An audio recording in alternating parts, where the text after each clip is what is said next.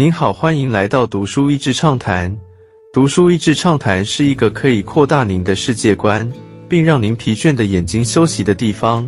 短短三到五分钟的时间，无论是在家中，或是在去某个地方的途中，还是在咖啡厅放松身心，都适合。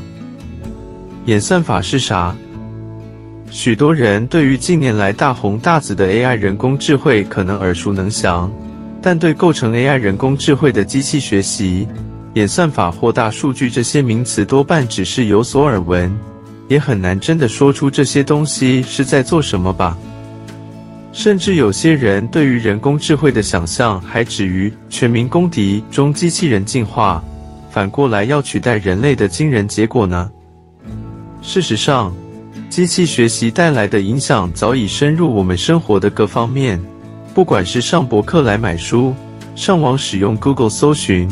或者是信箱收到的广告邮件，甚至是晚上回家观赏 Netflix 推荐的电影，这一切的背后其实都有机器学习的影子。但就像很多人所担心的一样，这个强大的技术也可以拿来为恶。机器学习可以为人类带来更美好的生活，反过来也可能被坏人拿来窃取你的隐私，造成种种恶果。爱写作的电脑教授。本书的作者佩德罗·多明戈斯 （Pedro Domingos） 是华盛顿大学计算机科学与工程系的名誉教授。电脑工程学术背景的他，却不是个严肃学究。他擅长公开演说，传达机器学习与大数据的相关知识，经常受邀公开演讲。他对写作非常有兴趣，曾经钻研过写作课、师承、辛德勒的名单。作者汤马斯·肯纳利，作者也曾在华盛顿大学开设教授机器学习课程。本书就是这位教授在书中用简单扼要却又引人入胜的方式，介绍了机器学习的历史发展、五大主要流派各自的观点和限制，并且提出一个预言：预言各理论流派将会进行整合。形成对未来产生广泛而深远的影响的大演算 （The Master Algorithm） 的概念。大演算会出现吗？书中的五大流派分别是指符号理论、类神经网络、演化论、贝氏定理、类比推理。当然，实际上有更多流派，但书中以这五种为主。每一种学派有其基础的概念及独特的演算法。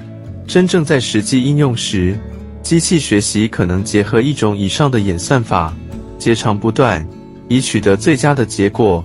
但我们暂时还没看见同时结合所有流派的大演算的出现。AlphaGo 打败棋王，也打开新世界的大门。实际应用最广为人知的例子，应该是几年前曾红极一时的围棋 AI AlphaGo。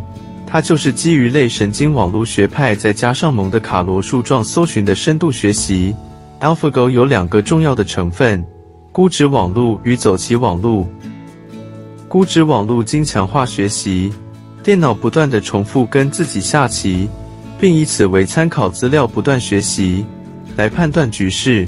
走棋网络经监督学习，透过参考专业棋谱，以减少可选择起步，来选择下一步。从而在与职业棋手的对抗赛中取得压倒性的胜利，这是机器学习在游戏领域的新里程碑。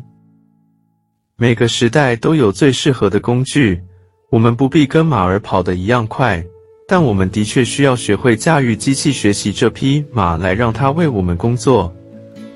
我们必须开始学习跟我们创造出来的工具一起向前迈进，在可预见的未来跟它共同进化。创造出前所未见的一切，人类向来如此。今天的内容就到此为止了，十分感谢大家收听《读书益智畅谈》节目。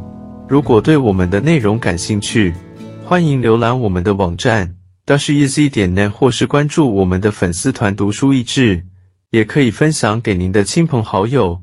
欢迎继续关注我们下一期节目，下次见。